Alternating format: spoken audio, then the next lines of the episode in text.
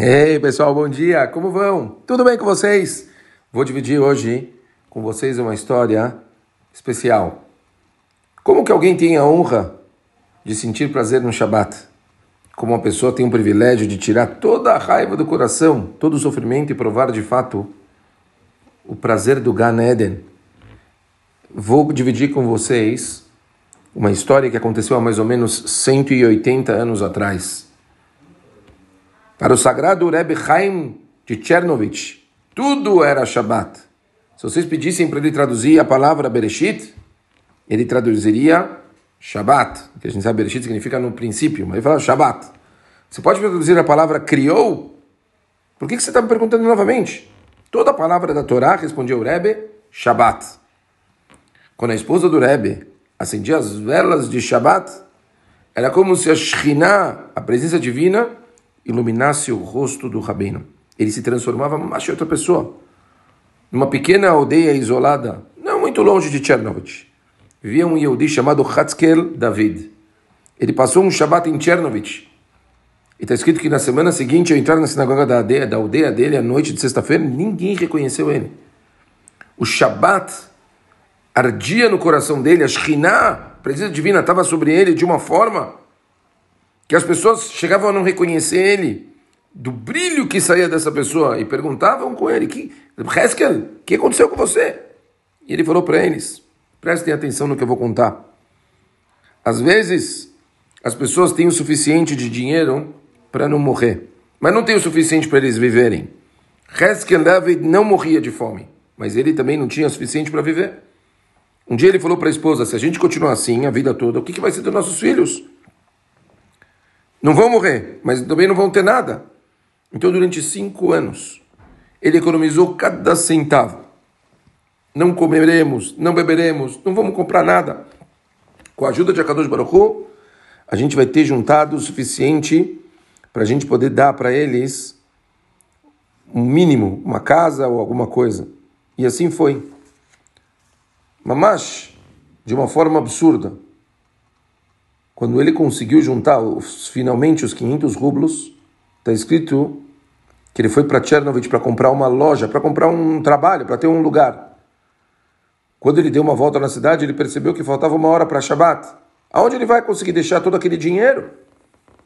Então, ele foi para a casa do Rav Chaim de Chernovich, contou a história dele, quanto aquele, aquele dinheiro valia para ele, e pediu para o Rabino, Rabino, cuida do meu dinheiro até o final do Shabbat. Você é garantia que vai estar guardado. Deixa aqui com você.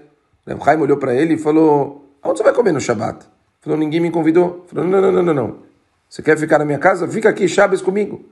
E assim, eles ficaram para Shabat. Antes de começar o Shabat, bateu na porta uma mulher chorando, triste. Começou a chorar e falou: Rabino, me ajuda. Não tenho mais força. O meu marido talvez era uma das pessoas mais ricas de Chernobyl. Ele morreu faz um mês. Depois da morte dele, eu descobri que ele não deixou dinheiro, mas ao contrário, deixou dívidas. No término do Shabat, eu tinha que realizar o casamento da minha filha e precisava de 500 rublos para ela ter a festa, para ela ter o casamento. Se eu não fizesse isso, ia ter que falar que agora que ela é uma pessoa pobre, ia passar uma vergonha, talvez não ia ter mais casamento, não sei nem se a filha ia conseguir um outro casamento.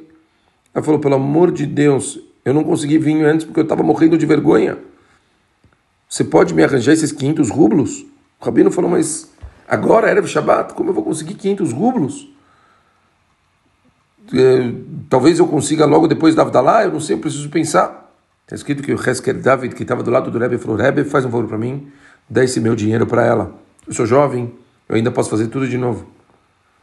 O rabino não queria, começou a discutir com ele. Heskel David, ele pegou o dinheiro sozinho, foi até a pobre mulher, e deu para ela o dinheiro. O Reb Chaim falou para ele, Heskel David, que você tem o privilégio de chegar numa riqueza que jamais houve outra igual, com a qual nunca você sonhou. Eu nem preciso te abençoar. É tão claro como o sol. Você vai viver 120 anos para ver o casamento dos seus netos, dos seus filhos, dos netos dos seus netos. Porque não tem outra forma. Mamash, você tem um zehut que não existe. Então, Pachut, por sua causa, você está fazendo uma mulher ter um Shabat tranquilo. Imagina o que essa mulher, como seria o Shabat dela se ela não tivesse o dinheiro, ia sofrer, a menina ia sofrer. E você conseguiu fazer com que ela tivesse um Shabat 100%. Pachut, um mês depois, está escrito que o Reb ele estava milionário. Ele nem sabia explicar como aconteceu. E ele construiu uma sinagoga para Chaim de Chernovich. Beit Midrash de Heskel David. Pessoas, se vocês perguntarem, pessoas de todos os lugares perto de Chernovich já ouviram falar, conhecem a sinagoga do Reb Heskel David. Beit Midrash de Heskel David. Está escrito que todos os netos dele sobreviveram a Auschwitz. Chegaram nos Estados Unidos sem um centavo no bolso e, em questão de meses, de novo eles se tornaram pessoas milionárias. Eles não têm ideia de como isso aconteceu e falam que tudo é 100% por causa da bênção do Reb Chaim de Chernovich.